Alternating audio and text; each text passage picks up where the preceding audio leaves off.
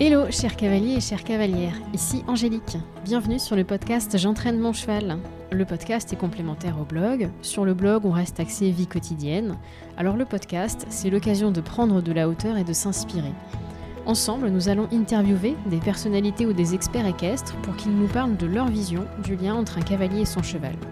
Le but, c'est évidemment que nous progressions nous-mêmes dans notre propre lien avec les chevaux. Si l'idée du podcast vous plaît, parlez-en autour de vous, notez-le sur la plateforme sur laquelle vous l'écoutez. Par exemple, mettez-moi 5 étoiles sur iTunes ou un commentaire ou un like sur la publication. L'épisode d'aujourd'hui s'appelle L'éthologie la vraie. Parce que mon invité du jour est Claire Neveu, et Claire est éthologue, mais peut-être pas celle que vous pensez. Pas celle qui murmure à l'oreille des chevaux, plutôt celle qui les regarde et qui les observe parce que euh, bah, Claire est diplômée en éthologie, en fait, la science qui étudie les comportements. C'est vraiment regrettable qu'en français les deux mots soient identiques, ce qui contribue à la confusion générale. Donc dans ce podcast, Claire va nous parler du comportement du cheval, de quoi il a besoin, comment il apprend. On clarifiera ce qu'est le renforcement positif, le renforcement négatif, les façons d'apprendre pour le cheval, etc. On verra que malgré nous, nous pouvons apprendre des choses mauvaises, entre guillemets, à nos chevaux.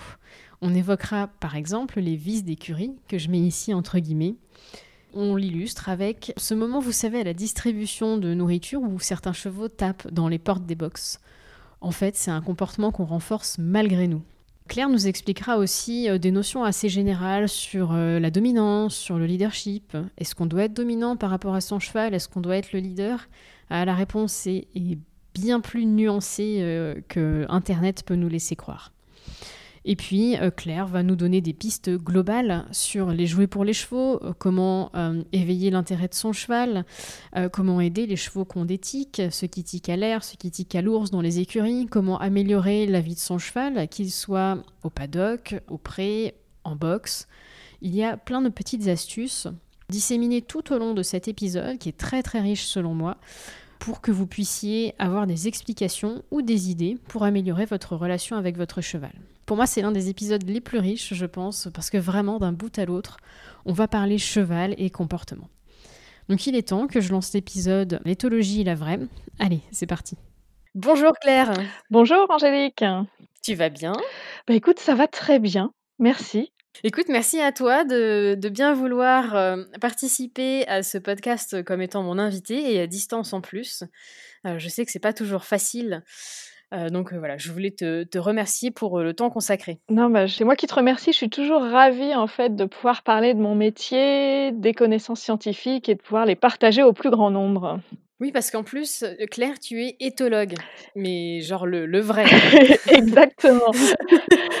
alors, bah, je suis, ouais, alors je dis que je suis éthologue de formation scientifique parce que c'est vrai que le, terme est un peu galvaudé en France, hein, pas, pas à l'étranger d'ailleurs. Hein donc moi, j'ai une formation d'éthologie. Donc l'éthologie, c'est la science qui étudie le comportement animal, y compris celui de l'homme, je dis souvent, hein. Il y a des éthologues humains, hein.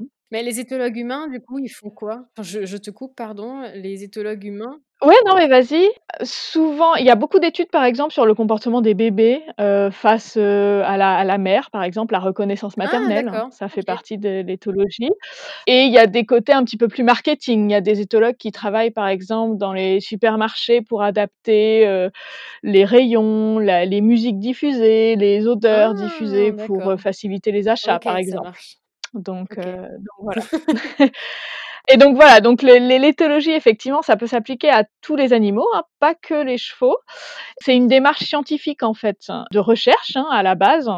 Euh, donc soit sur des animaux euh, qui vivent à l'état naturel, hein, euh, soit sur des animaux d'élevage ou domestiques, ou éventuellement des animaux de laboratoire aussi pour faire des tests. Par exemple, l'INRA a, de nombreux éthologues en son sein.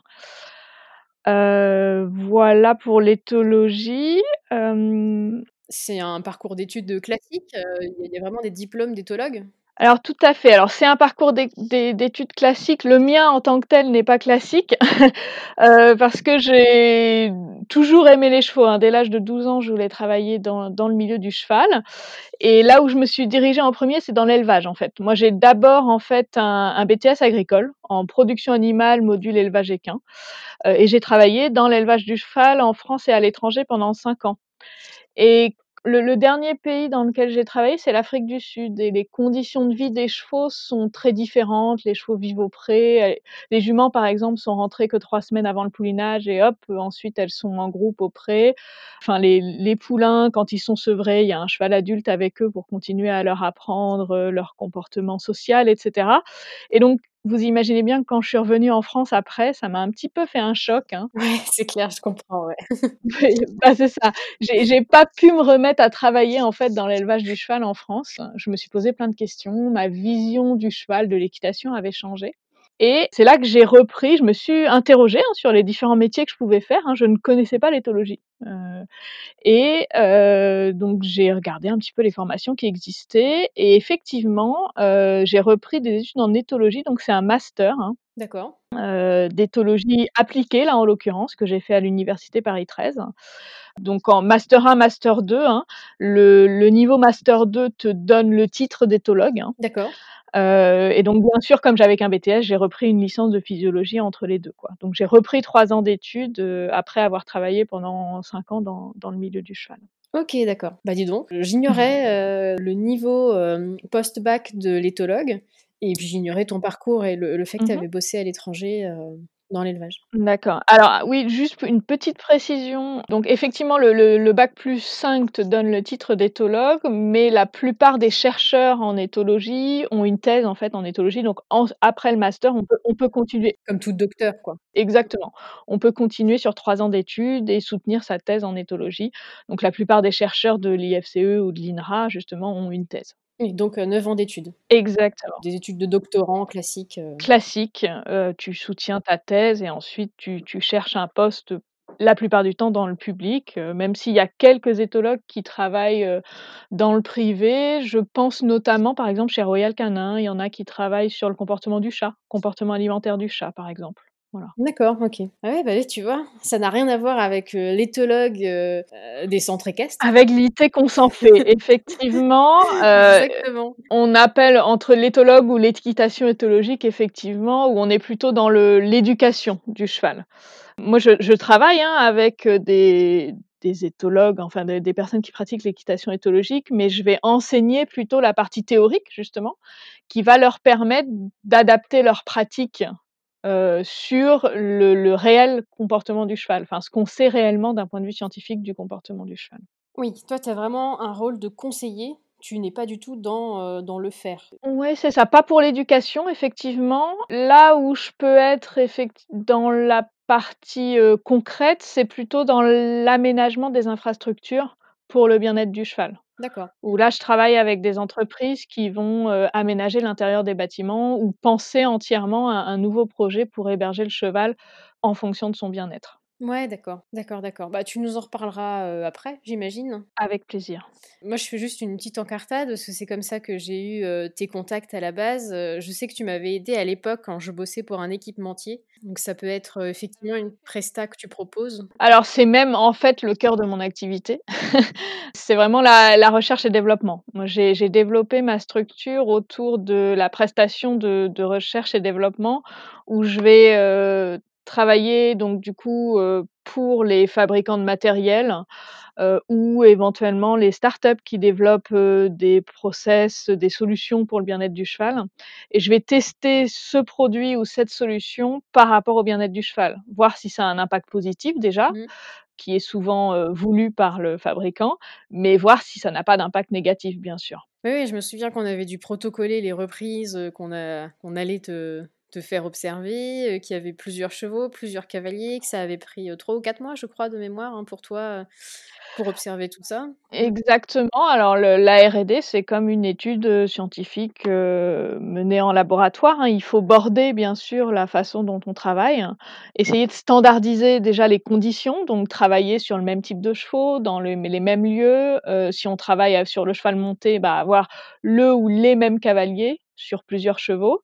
Heu, il faut aussi multiplier ses observations, donc avoir plusieurs chevaux, heu, qui travaillent, heu, qui travaillent, enfin, qui font le même exercice pour qu'on puisse, standardiser les données et la dernière étape, c'est l'analyse des données, il faut avoir suffisamment de données pour pouvoir les analyser statistiquement. Tu as bien résumé la démarche scientifique et effectivement, je pense que ça n'a vraiment rien à voir avec, les horsemanship, on va dire, classique. En tout cas. Bah, c'est 2 métiers totalement différents, mais qui peuvent être complémentaires effectivement, sur certains points. parle-nous du comportement des chevaux. Comment un cheval apprend? Ah, alors avant de répondre à ta question, je vais juste faire une petite parenthèse sur les les les besoins du cheval, ce Ouais, ouais, ouais, bien sûr, on parle souvent du du du bien-être du cheval. Qu'est-ce que c'est? Quels sont quels sont les les besoins du cheval? En gros, le cheval, il va avoir 3 besoins principaux. Un besoin d'alimentation, un besoin de déplacement, un besoin de contact social.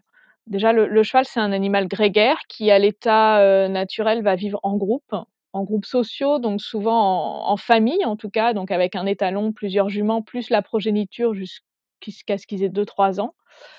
Donc ça, c'est un des groupes sociaux existants. peut y avoir aussi un groupe social qu'on appelle le groupe de mâles célibataires, donc c'est les jeunes mâles qui vont partir de la famille quand ils atteignent la maturité sexuelle et donc ils vont vivre, à 4 ou 5 ensemble pour développer leurs capacités justement, leurs futures capacités d'étalon et puis on a assez rarement quelques chevaux solitaires qui sont souvent des chevaux malades, ou vieux. Mais globalement, la majorité des chevaux vivent en groupes sociaux à l'état naturel et on retrouve, hein, ce besoin de sociabilité, chez le cheval domestique. Donc il faut bien avoir ça en tête quand on pense une écurie, quand on pense une façon de gérer ses chevaux. Le 2e besoin du coup, c'est, l'alimentation. le cheval, selon les saisons, hein, ça va varier en fonction de la qualité de l'herbe et cetera. Il va manger entre 15 et 16 heures par jour, voire 18 heures par jour, en hiver quand l'herbe est pas très riche en fait. Ouais, ça a rien à voir avec, les écuries. Ça n'a rien à voir avec un cheval qui est au box sur copeaux par exemple, voilà. Le besoin alimentaire, il est d'autant plus important que forcément son système digestif va être adapté à ce besoin alimentaire. Donc il va avoir un petit estomac qui va être, avoir une petite capacité, ce qui fait qu'il peut il doit être rempli tout au long de la journée et le l'estomac n'est pas fait pour être vide plus de 3h30 sans manger en fait, puisqu'on va avoir des sécrétions acides qui risquent justement de d'impacter la paroi interne de l'estomac et de créer des ulcères. Donc on a beaucoup de mmh. chevaux, beaucoup de chevaux, notamment des chevaux de haut niveau, hein, qui sont souvent, ulcérés. Donc ça, c'est le 2e besoin des chevaux quand on monte une écurie ou quand on souhaite rénover une écurie, c'est penser à l'alimentation en continu ou en tout cas de trouver des petites astuces, si on a des chevaux un peu gros, ou des chevaux qui travaillent pas beaucoup, pour essayer en tout cas, de ralentir le temps d'ingestion pour avoir nos 15 à 16 heures par jour, d'alimentation et pas de grandes pauses la nuit par exemple, parce que souvent les chevaux, ils ont du foin le soir et le matin tu reviens, tu as plus rien et tu sais pas à quelle heure il l'a fini la nuit, quoi. Et le 3e besoin du coup, c'est le déplacement. Parce que finalement, notre cheval, tout en s'alimentant, il va se déplacer. Si vous regardez un cheval au pré, en fait, on les regarde, on revient 10 minutes plus tard, ils sont à l'autre bout du pré, hein. Donc ils vont se déplacer beaucoup, hein. On est aux alentours de 18 kilomètres en moyenne, oui. Oui, oui, non, bah, j'allais te demander justement, j'avais vu que des études avaient estimé, qu'ils parcouraient à peu près, alors moins de 20, moi j'avais plus le chiffre, mais si tu me dis 18, Ouais, bah, tu vois, ouais, c'est à peu près 18, sachant que nos chevaux domestiques, les dernières études qui ont été faites, alors ça va ça varie énormément en fonction de la taille des prés, hein, mais on est plutôt autour de 9 kilomètres, enfin voilà. D'accord. Mmh. Donc, Mais ça bouge en tout cas. Mmh. C'est pas pareil, hein. Ça bouge en tout cas, effectivement et le déplacement se fait la plupart du temps au pas. on a très peu de déplacements au trot, au galop qui sont réservés soit aux jeunes en fait, qui vont avoir des comportements de jeu, soit à la fuite, en cas de danger. Donc donc c'est vrai que c'est différent encore une fois de ce qu'on voit quand on lâche un cheval au paddock. Un cheval qui va 2 heures par jour au paddock, c'est sûr qu'il va partir en coup de cul à fond et cetera et là, on a peur qu'il se blesse parce que justement, il a ce comportement-là parce qu'il est pas suffisamment longtemps toutes les jours de la semaine au au paddock, en fait. Mmh. Mmh mh. Donc voilà, donc c'est les grands besoins à à avoir en tête quand on construit une écurie, quand on rénove une écurie, quand on a son cheval chez soi, hein. C'est ouais, alimentation, contacts sociaux et bien-être et et déplacement. Oui, ou quand on cherche une écurie aussi. Et quand on cherche une écurie, effectivement et même, je dirais même plus, c'est les propriétaires de chevaux qui sont acteurs des écuries de demain. Non seulement dans le choix de l'écurie, mais vous êtes là aussi pour changer les mentalités des, des gérants d'écurie. Parce qu'ils ils ont pas forcément ils ont souvent le nez dans le guidon, hein, comme tout le monde, hein, parce que c'est des métiers très prenants et ils ont pas forcément, la vue extérieure qui leur permettrait de changer quelques petites choses dans leur écurie pour améliorer le bien-être des chevaux. Donc je pense que c'est les propriétaires, hein, qui sont garants de du bien-être des chevaux, et des et de la rénovation, de l'innovation des écuries de demain. Bah, en plus, je pense que c'est vraiment un sujet d'actualité, parce que, bah, nous sommes actuellement en confinement et il y a beaucoup de de cavaliers et de chevaux, du coup, qui ont des problèmes parce que, justement, leur écurie n'est pas, structurée autour du bien-être forcément de leur cheval. Donc ça demande beaucoup d'investissement, en ressources pour le gérant, pour sortir mmh. tous ces chevaux-là, pour les faire aller dehors etc. Je pense que c'est une vraie, prise de conscience, en tout cas, ce confinement. Il a malgré tout mmh. des des bonus et ouais, j'espère sincèrement que les cavaliers, seront acteurs, comme tu dis, des écuries mmh. de demain. C'est vrai que tout tout va pas changer du jour au lendemain, mais finalement, je suis presque contente effectivement de cette situation qui qui va forcer les gens à se poser les bonnes questions, en fait. Et que ce soit les propriétaires qui, du coup, s'inquiètent des conditions de vie de leurs chevaux parce qu'ils peuvent pas aller les voir, alors que quelque part rien n'a changé voilà, c'est quelque chose qui ils étaient déjà dans ces conditions-là, hein, leurs chevaux. Et les gérants d'écurie qui, comme tu dis, en plus ont un surcroît de travail s'ils n'ont pas les infrastructures adaptées pour sortir les chevaux facilement, par exemple, et cetera. Donc c'est non, non, c'est une situation en tout cas qui va révéler beaucoup de notre filière, de la filière équine. Effectivement, ça prendra du temps, la conduite du changement prend du temps, on peut pas tout rénover du jour au lendemain, parce que ça demande de l'argent, ça demande du temps, clairement. Mais oui, si en tout cas on peut démarrer le process de réflexion, ce sera une bonne chose.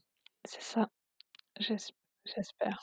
Et du coup, on peut faire enfin, on peut faire appel à toi. Les professionnels pourront faire appel à toi pour, pour cette aide, par exemple, pour repenser un peu leurs écuries. C'est quelque chose que tu proposes comme, comme Exactement, c'est même, j'allais dire, une de mes nouvelles passions parce que j'ai vu trop d'écuries où quelque part, il y a y a peu de choses à faire des fois. Vraiment, il y a vraiment peu de choses à faire. Il suffit d'avoir un regard extérieur, en fait, pour pouvoir allier le bien-être des chevaux, le bien-être humain parce que c'est important aussi, c'est des métiers durs, hein, donc si on peut faciliter, son travail quotidien, c'est important et tout en ayant une tout en gardant en tête la gestion financière. Il y a pas besoin d'avoir des bâtiments super high-tech, hein, pour le bien-être du cheval, hein. Des fois, il suffit de peu de choses, et des fois, le fait d'aménager ces bâtiments existants, on peut même créer des nouvelles pensions, par exemple, qui du coup, vont ramener un petit peu plus d'argent au quotidien pour pouvoir, compenser le le coût du coup des, mmh,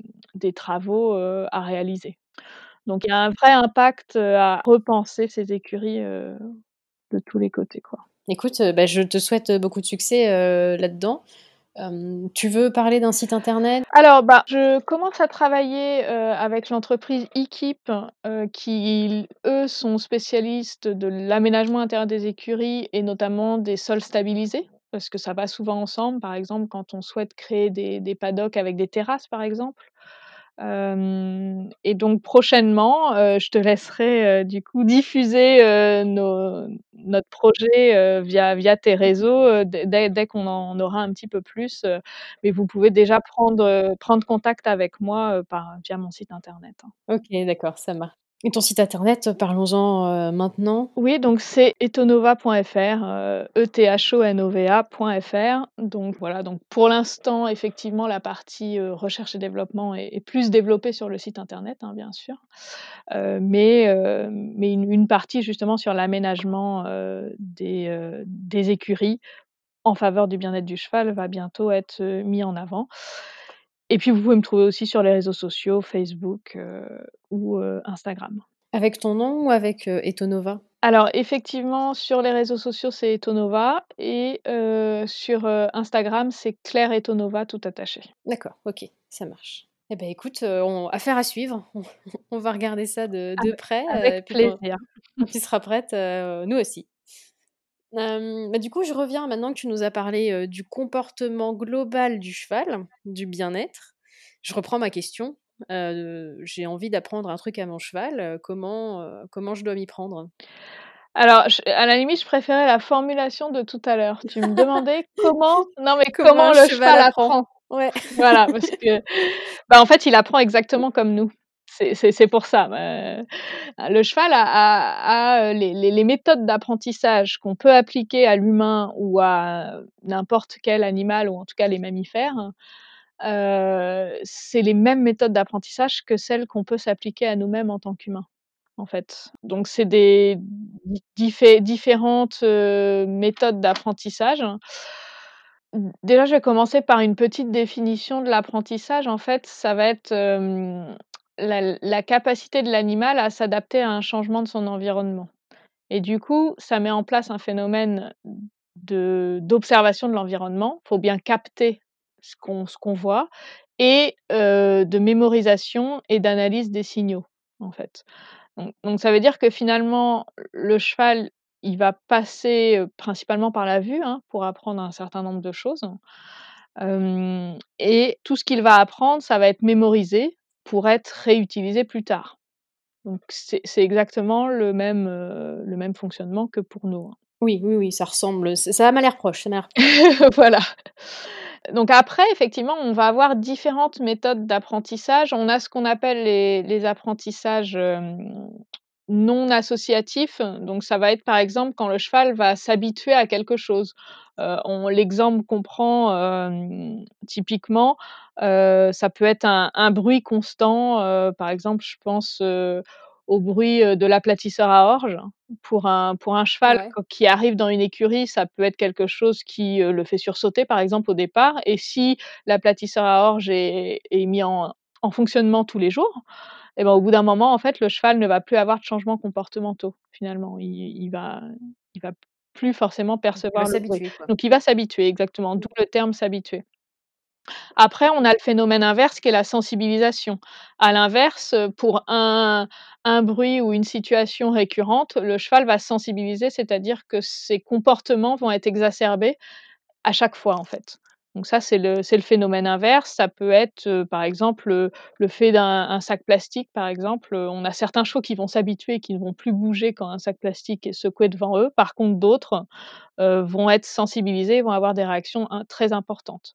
Donc là, c'est plus compliqué pour, désensibiliser un, cheval qui est, qui est préalablement sensibilisé. Je fais juste une petite aparté sur la désensibilisation qui, d'un point de vue scientifique, n'est pas du tout la même que ce qu'on met derrière en équitation éthologique. Je ne vais pas rentrer dans les détails, mais les termes sont importants en, en, science. Mais je t'en prie, je t'en prie. Euh, donc là, c'est plutôt des apprentissages qu'on peut dont nous, on peut être acteur, en fait, en tant qu'humain, mais la la plupart du temps, c'est plutôt des apprentissages qui sont un peu par défaut. On se rend pas compte que notre cheval s'habitue à certaines choses ou se sensibilise à d'autres, en. Là où on est le plus acteur, c'est ce que toi tu entends dans comment mon cheval apprend. En gros, c'est comment, je vais moi l'éduquer au quotidien, comment je vais lui apprendre une tâche, comment je vais lui apprendre à marcher au pas, à s'arrêter, en main, à cheval etc. Donc là, on est plutôt sur ce qu'on appelle les apprentissages associatifs où on va en fait associer un code, de ce qu'on veut lui faire faire, à, une réponse en fonction de lui, sa réponse comportementale, en fait. Donc, je m'explique, par exemple, on est à cheval, on veut que le cheval avance, on donne une petite pression de jambe et si le cheval avance, j'arrête ma pression de jambe. Là, on est sur de l'apprentissage associatif qu'on appelle l'apprentissage instrumental et c'est ce qu'on appelle un peu l'apprentissage, avec un renforcement négatif. Alors, faut pas entendre, il y a pas de connotation dans négatif, c'est juste qu'on a enlevé la pression de jambe, pour que le cheval avance. Donc on a enlevé, le la pression, donc c'est pour ça que c'est négatif. excuse-moi, je fais une petite, parenthèse sur, renforcement négatif. La ceinture de sécurité, pour moi, c'est un renforcement négatif. Tu vois, quand tu es dans ta voiture et que ça bip, parce que tu pas mis ta ceinture, c'est chiant sans être douloureux et au moment où tu la boucles, paf, le le bip s'arrête. C'est intéressant. Ouais, ouais, effectivement, pour les humains. Non, mais c'est intéressant parce que je te disais qu'il apprend comme les humains, donc donc effectivement, d'autant plus que la plupart du temps, ça devient automatique après pour nous. Bah oui, oui, tu vois, finalement, on a même plus besoin d'attendre le bip, de la ceinture et baf, on on la met, direct, quoi. C'est ça. Et donc on peut avoir la la même chose, heu, après chez le cheval. Alors si on reprend le le fait d'avancer, en fait, avant même la pression de jambe, nous, on va donner plein d'indicateurs au cheval qui vont passer par notre posture, le fait de se redresser un tout petit peu, par exemple, une une tension musculaire même très fine peut indiquer au cheval d'avancer et on n'a même plus besoin des fois de faire une pression de jambe, en fait. Donc heu, on peut on peut trouver des parallèles effectivement. Donc renforcement négatif, ça c'est fait. Renforcement négatif et et donc le renforcement positif, en tant que cavalier, on a vous en avez sûrement déjà entendu parler, notamment du clicker training, qui est un type de de renforcement positif où, heu, l'idée c'est, heu, d'ajouter quelque chose, d'où le terme positif, alors que renforcement négatif, on enlève une pression. Là, on va ajouter quelque chose d'appétant, de positif, donc c'est souvent de la nourriture, des granulés, des carottes, heu ou éventuellement un bon grattage au garrot, mais c'est compliqué quand Quand on on est loin, ouais. en selle. Voilà. Et du coup, si on prend le même exemple, en fait, ces 2 types d'apprentissage peuvent s'appliquer sur le même exemple. Heu, si je veux apprendre à mon cheval, heu, à avancer, heu, je peux, par exemple, avoir un code qui est le claquement de langue et une fois que le cheval fait un pas, du coup, je, renforce, positivement en donnant un morceau de carotte, par exemple. Donc on on peut on peut apprendre le même comportement, heu, la même tâche à un cheval avec différents types d'apprentissage. Là, je vous ai donné 2 exemples, renforcement positif, renforcement négatif. On a il y a y a d'autres types d'apprentissage, mais on on va pas tout détailler aujourd'hui. Mais c'est pour vous dire que le renforcement positif, par exemple, heu, même même chez l'humain, hein, on peut, hem, on peut l'utiliser, même si on a une conscience qui fait que, souvent, on on sait on sait ce qu'on est en train de faire. Par exemple, je vais finir, heu, d'écrire, heu, d'écrire, heu, ce que je suis en train d'écrire et quand j'aurai fini, je j'irai me prendre un Mmh. chocolat. Mmh c'est plus facile à comprendre pour les enfants, par exemple, tu auras le droit de regarder la télé quand tu as fini tes leçons, par Oui, exemple. oui, bah, après, j'imagine, en entreprise et tout, ils ont d'autres, méthodes, mais l'i l'idée est bien là, hein. C'est, c'est de dire, merci, c'est de promouvoir, c'est de, ouais, donner une récompense, quelconque, exactement. Exactement, c'est le principe de la récompense qui peut être effectivement même insignifiante, hein. Le juste le petit le fait d'avoir un sourire de son boss, par Ouais, un exemple, merci, c'est une le récompense, le merci, effectivement. qu'on n'entend pas Mmh, un forcément, heu, merci, un ouais. sourire ou un. Exactement. Donc heu, donc t tout ça pour dire que le cheval va avoir les mêmes mécanismes, en tout cas sur l'apprentissage, heu, neuronaux et cetera, heu, que que l'humain, qu'on utilise bien sûr différemment, hein, heu, parce qu'on est 2 espèces différentes. Mais si on veut apprendre quelque chose, heu, les les par exemple, les les 1 tests ont été faits sur des rats en laboratoire, sur l'apprentissage et donc c'est exactement les mêmes principes, sauf qu'on va pas mettre en place les mêmes renforcements négatifs ou les mêmes renforcements positifs en fonction de l'espèce. C'est tout. Hem, on va pas apprendre les mêmes tâches, bien sûr, en fonction de l'espèce. Et y a-t-il une bonne méthode ou est-ce que finalement, pour bien apprendre, il faut un mix de tout? Alors souvent, le problème des cavaliers, c'est que justement, ils savent pas ce qu'ils font et du coup, ils vont mélanger un petit peu tout, ce qui peut être compliqué à comprendre pour le cheval. Donc je pense que la bonne méthode, c'est de savoir ce qu'on fait, d'avoir un bon timing, parce que là, c'est vrai que j'en ai pas parlé, mais que ce soit pour le renforcement positif ou négatif, pour que le cheval comprenne la tâche qu'on souhaite lui apprendre, il faut être très précis dans le moment où on va, faire notre renforcement négatif ou notre renforcement positif, par exemple. Bah, je reviens sur l'histoire de la ceinture. Clairement, si tu boucles ta ceinture et que le bip continue, tu te dis que c'est pas la bonne réponse. Donc Exactement. Donc heu, donc on peut faire un petit peu d'anthropomorphisme effectivement pour comprendre hein, ce que ce que ça peut impliquer pour le cheval, voilà. Moi le le point principal, c'est d'être clair dans ce qu'on demande au cheval et donc ça veut dire savoir soi-même ce qu'on lui demande. En gros, c'est ça et notre timing entre le code qu'on demande et la réponse qu'on attend du cheval et l'autre chose, c'est la fréquence. Et là encore, hein, il y a des parallèles avec, notre fonctionnement mémoriel, hein et attentionnel. pour que le cheval apprenne bien, faut qu'on ait son attention, donc c'est plus facile, d'apprendre quelque chose dans un lieu calme, par exemple, que le mercredi après-midi, alors qu'il y a tous les gamins qui courent dans le centre équestre, par exemple. Et la motivation, c'est important aussi de motiver le cheval, heu, pour ce qu'il est en train de faire. Mmh Les renforcements positifs d'ailleurs, on en général, les chevaux sont relativement motivés avec cette, cette technique-là et du coup, mon dernier point, c'est la fréquence. C'est un petit peu on on dit souvent chez le, mmh, chez l'humain, en fait, qu'on a à peu près 12 minutes d'attention, heu, notamment si on a un cours d'1 heure, en fait, c'est un peu des cycles de 12 minutes, donc il faut changer ses modes d'apprentissage toutes les toutes les 12 minutes.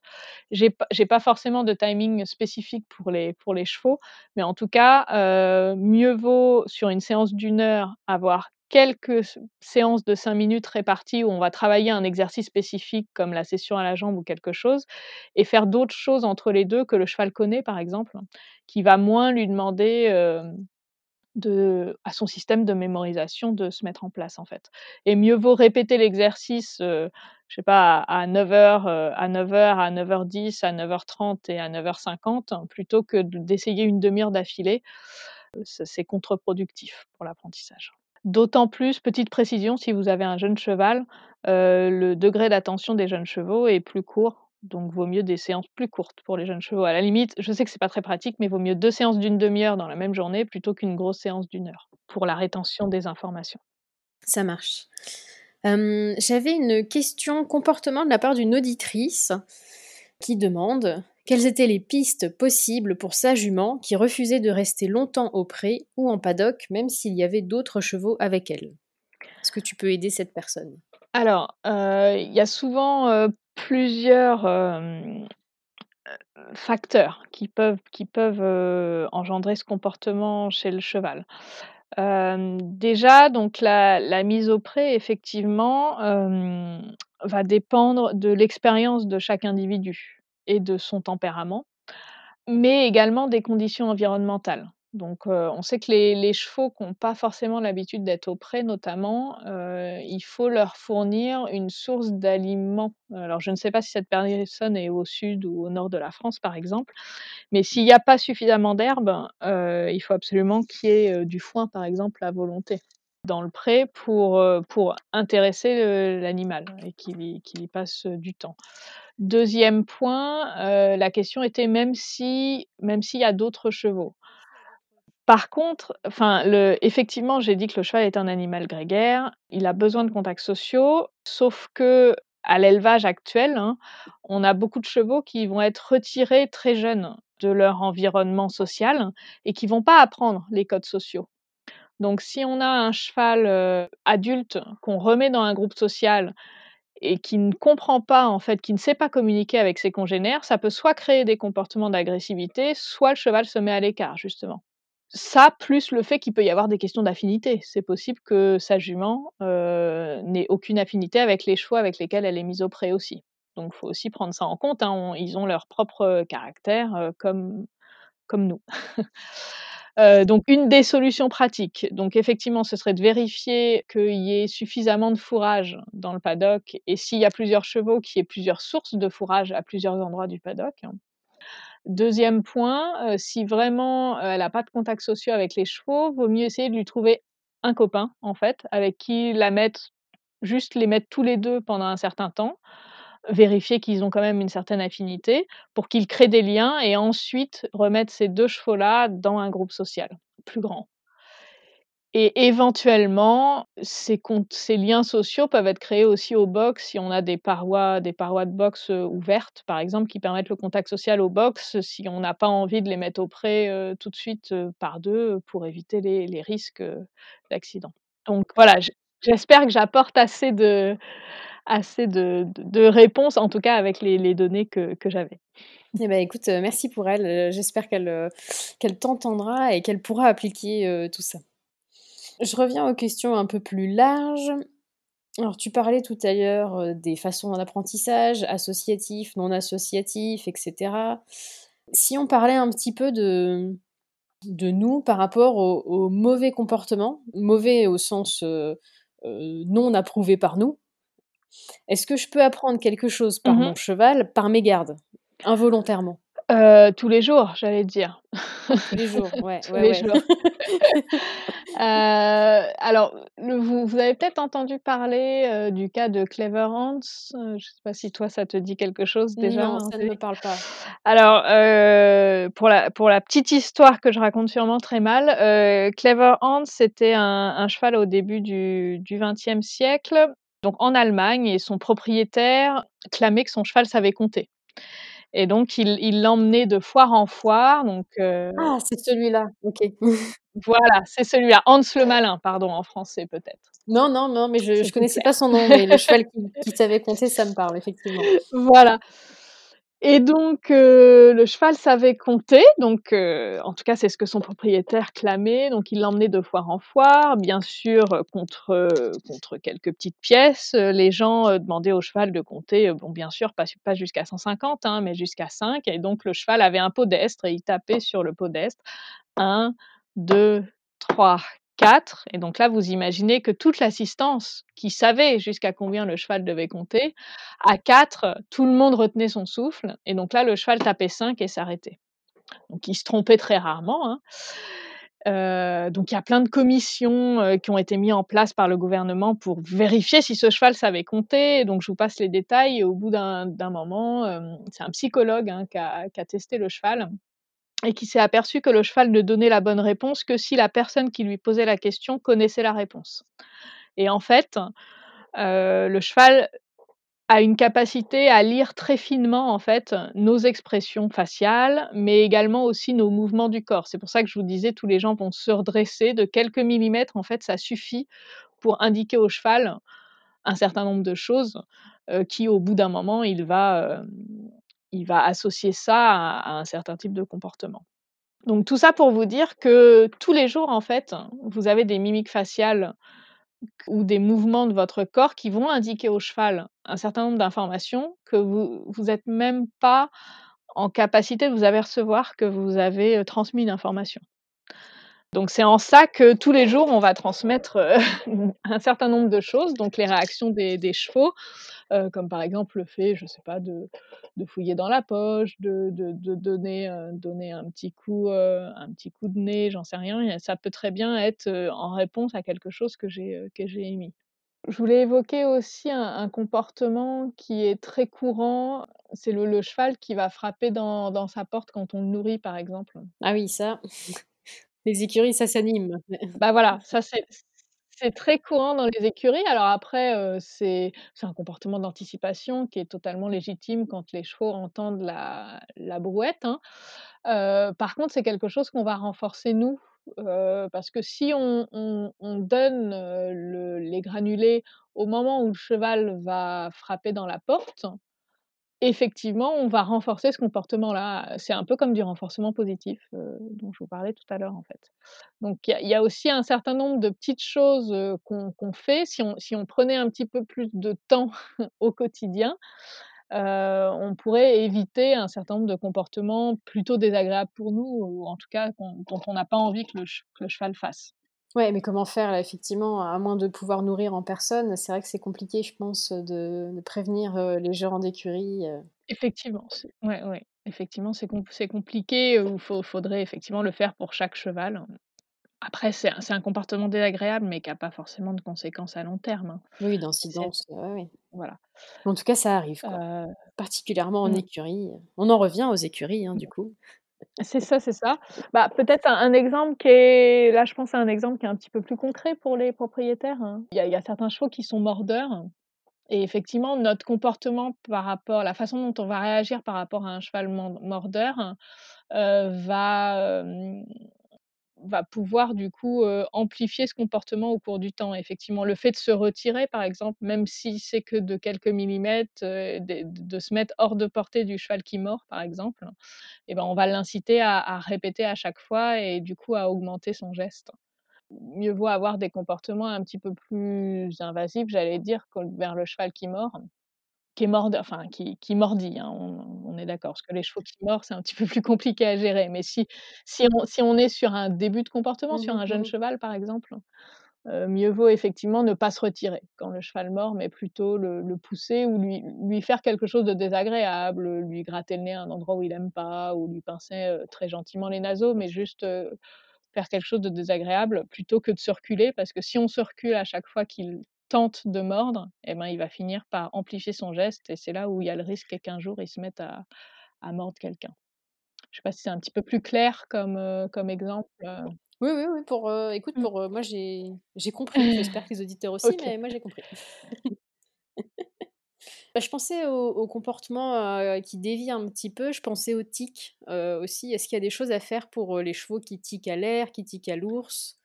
Est-ce Alors qu'il y a on peut leur en venir en aide d'une manière ou d'une autre? alors du coup, les tics, c'est ce qu'on appelle d'un point de vue, scientifique, les stéréotypies. Donc les stéréotypies, c'est des comportements, invariants, répétitifs et sans but apparent, en fait. Donc effectivement, tu as cité le tic à l'appui, le tic à l'air, le tic à l'ours. Il y a aussi les chevaux qui marchent dans le box, l'automutilation fait partie des stéréotypies, par exemple. Enfin voilà, donc il y a tout un tas de comportements. Les les stéréotypies, chez les chevaux vivant à l'état naturel, en fait, il y en a pas. Donc on on pense que c'est une adaptation des chevaux aux contraintes de l'environnement. Après, je vais vous donner quelques exemples, même si c'est pas forcément c'est souvent multifactoriel, hein. Il y a une part génétique, il y a une part de l'environnement, il y a une part de l'éducation, une part de l'élevage du cheval. Mais par exemple, heu, souvent le le cheval qui tique à l'ours, ou qui marche dans le box, c'est souvent lié à un manque de contacts sociaux. À l'inverse, un cheval qui tique à l'appui ou qui tique à l'air, c'est souvent lié à un déséquilibre dans l'alimentation, une alimentation trop riche et pas assez de fourrage. On a a quand même des grandes tendances, on va dire, pour ces chevaux-là et malheureusement, les chevaux qui tiquent, en général, ça se déclenche plutôt dans les jeunes années, voire très tôt au sevrage, par exemple, pour le tic à l'appui ou voire même, heu, les premières années d'hébergement pour le le tic à l'ours et cetera et le les stéréotypies, il y a un système, il y a un système physiologique, hormonal qui fait que c'est un peu un cercle vicieux et qu'une fois que c'est apparu, ça soulage l'animal et du coup, ça a du mal à à partir. Donc c'est très compliqué, en fait, de de de les faire disparaître totalement. Par contre, ce qu'on peut faire, c'est aménager les conditions de vie du cheval pour que, au moins, enfin, le les contraintes, soient moindres pour lui. Même si, en général, il va diminuer la fréquence de ces stéréotypies, donc de ces tics, mais ça va rarement disparaître totalement. À moins de le mettre au pré et effectivement de changer complètement son environnement, heu Ouais, mais même, heu, il y a des chevaux, heu, bah, ça ça peut arriver, hein, qu'il y ait des chevaux qui tiquent à l'ours, par exemple, qui peuvent se remettre à tiquer à l'ours au pré, dans des conditions un peu stressantes. Par exemple, on sort un copain du pré et eux, ils vont se remettre à tiquer à l'ours à la barrière, par exemple. D'accord. Donc ça ça disparaît rarement totalement, mais ça en tout cas de façon permanente, même même si on on on a tout à gagner à à améliorer les conditions de vie des chevaux.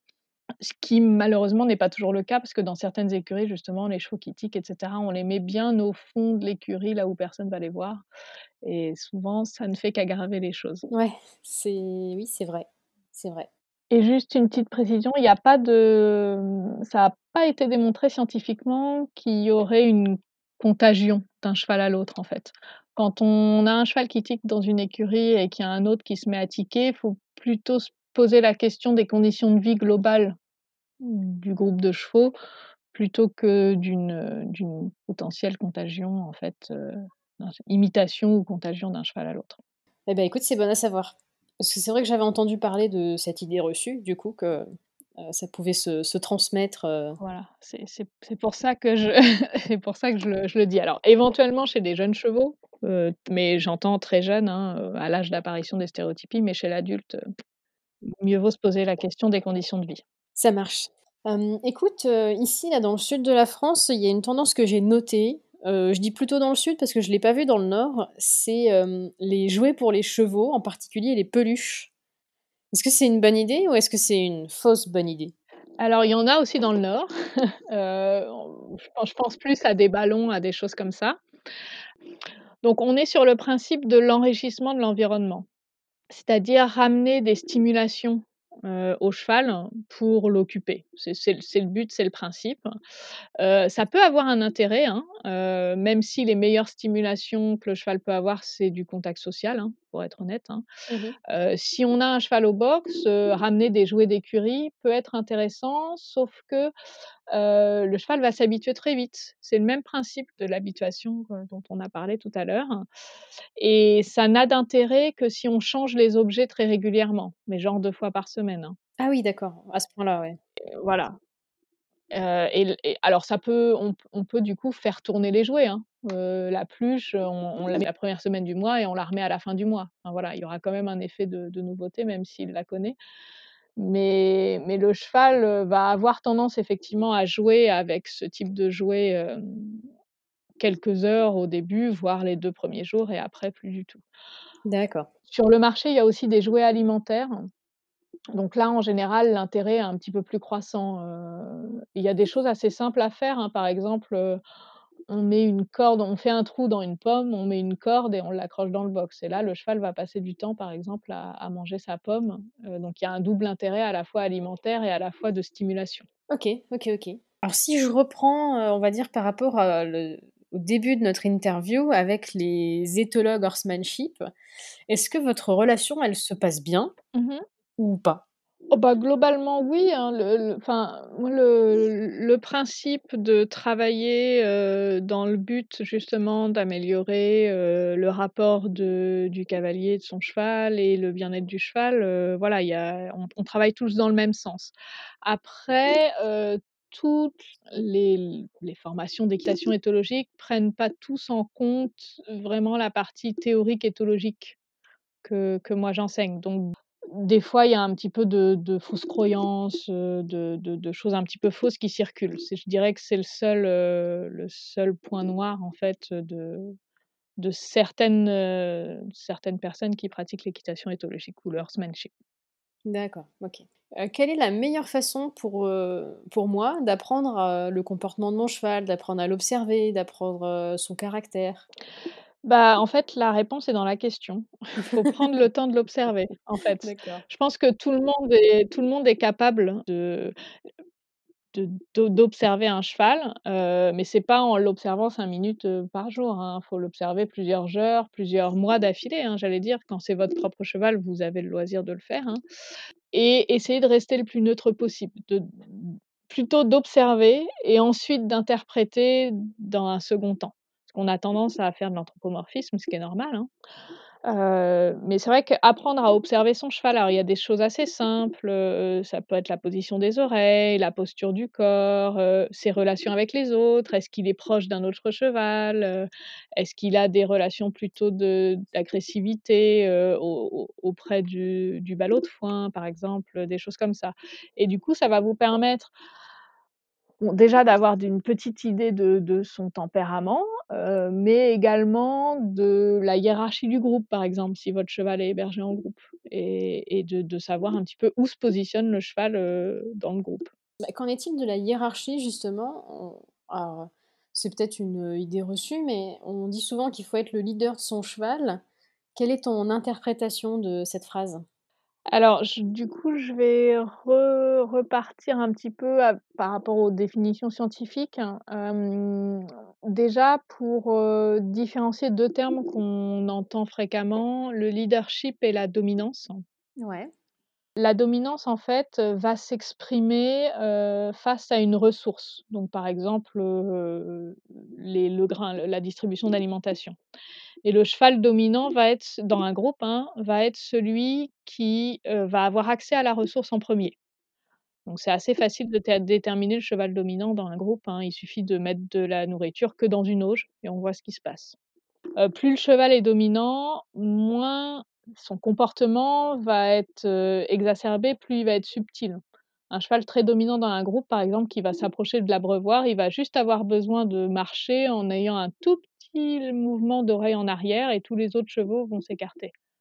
En fait, quand quand la hiérarchie n'est pas établie, c'est-à-dire quand le dominant n'est pas encore déterminé, là, on va avoir des comportements agressifs plus marqués. Parce que justement, heu, les chevaux sont en train d'établir cette hiérarchie et donc notre dominant, on va l'appeler l'alpha. Ça va être celui qui, au bout d'un certain temps, donc ça peut prendre, trois semaines, ça peut prendre trois mois, hein.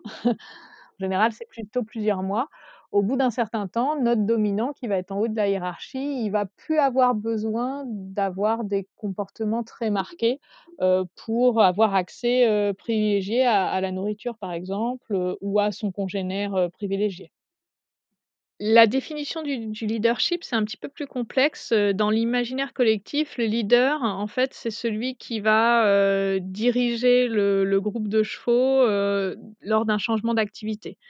Les études récentes ont montré qu'en fait, il n'y a pas forcément de leader particulier chez le cheval, mais que c'est plutôt une capacité du groupe à se déplacer de façon coordonnée et qu'il y aurait des grosses variabilités sur, heu, justement les différents chevaux qui peuvent, inciter justement ces changements d'activité, notamment en fonction, de leur tempérament et des affinités qu'ils vont avoir avec le groupe.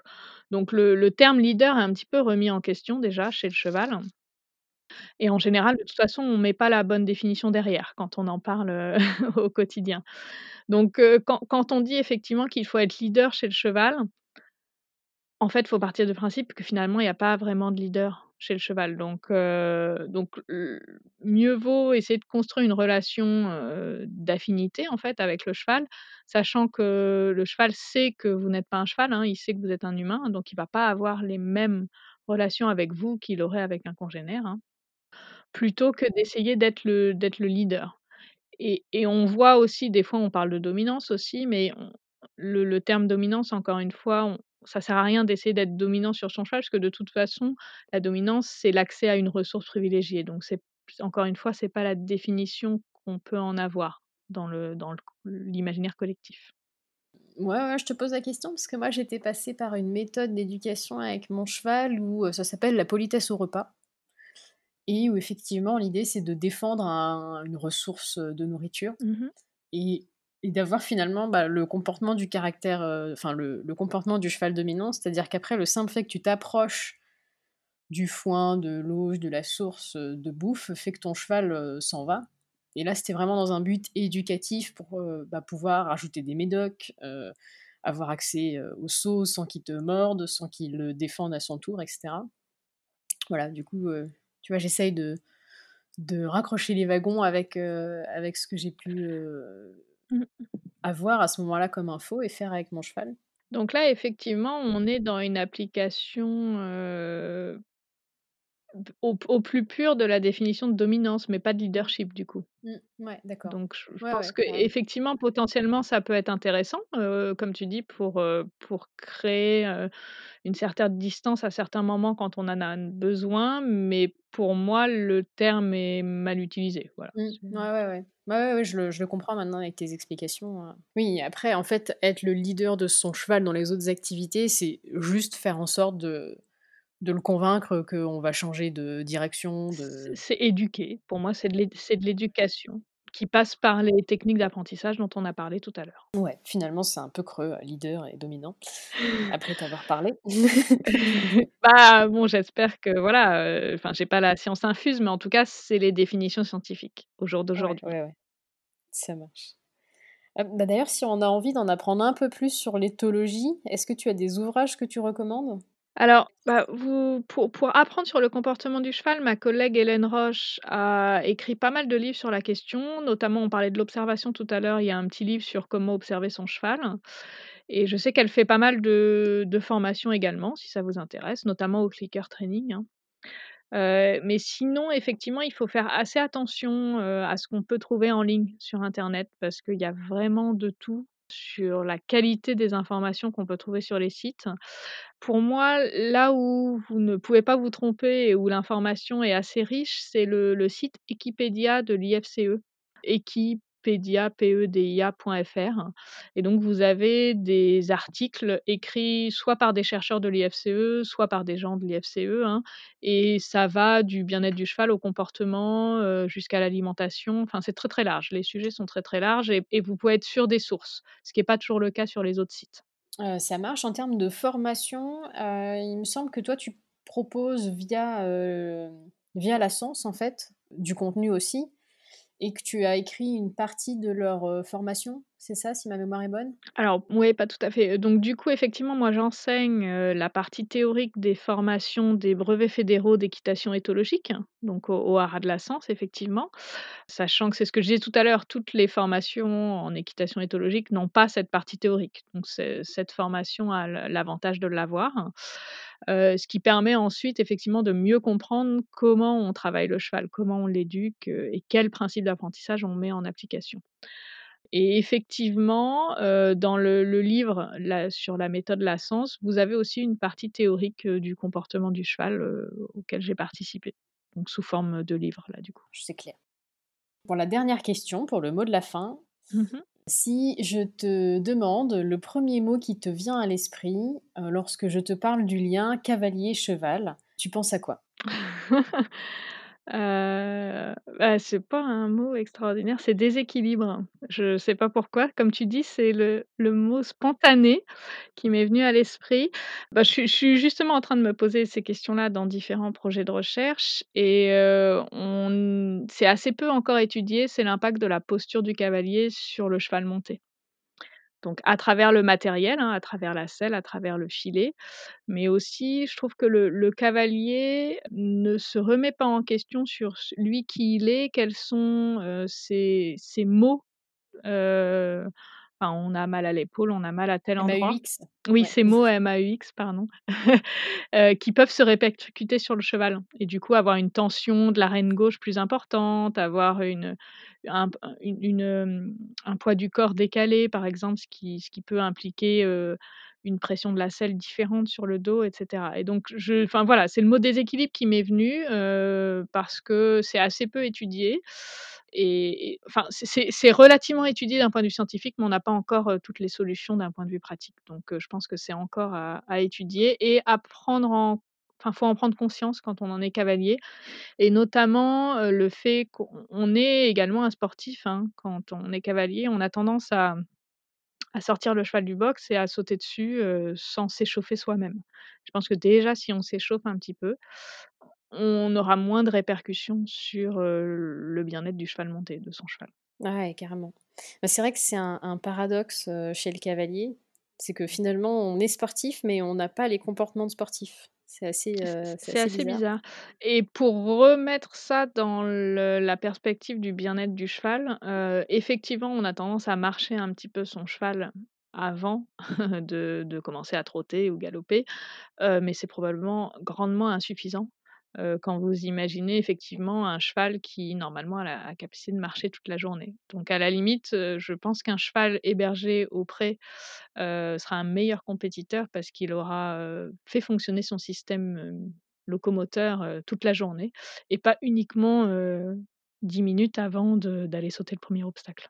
Eh ouais, et bah, écoute, c'est un dernier mot, c'est un mot de la fin qui invite à pas mal de réflexions, qui reboucle en plus avec les sujets du début et tout. Non, c'est bien fait, c'est bien pensé, bravo. C'était spontané et en plus, c'était spontané, comme quoi, tu vois? Et bah, c'est top. Bah, écoute, merci Claire pour, pour ton temps et pour toutes ces explications. j'espère vraiment, que, ça va titiller la curiosité de de nos auditeurs. Bah, merci à toi pour l'invitation et puis, au plaisir pour de de nouveaux projets. Ouais, ça marche. À bientôt, salut. Au revoir. Hello à nouveau, c'est la fin de notre épisode L'éthologie, la vraie. J'espère qu'il vous a plu, que vous avez envie de creuser un peu plus bah, sur euh, l'éthologie équestre, la science euh, du comportement du cheval. Si vous souhaitez me contacter, me poser des questions, me proposer des idées de personnalités équestres à interviewer, rendez-vous sur la page Facebook J'entraîne mon cheval ou sur Instagram at J'entraîne mon cheval. Il ne me reste plus qu'à vous souhaiter une bonne semaine, à bientôt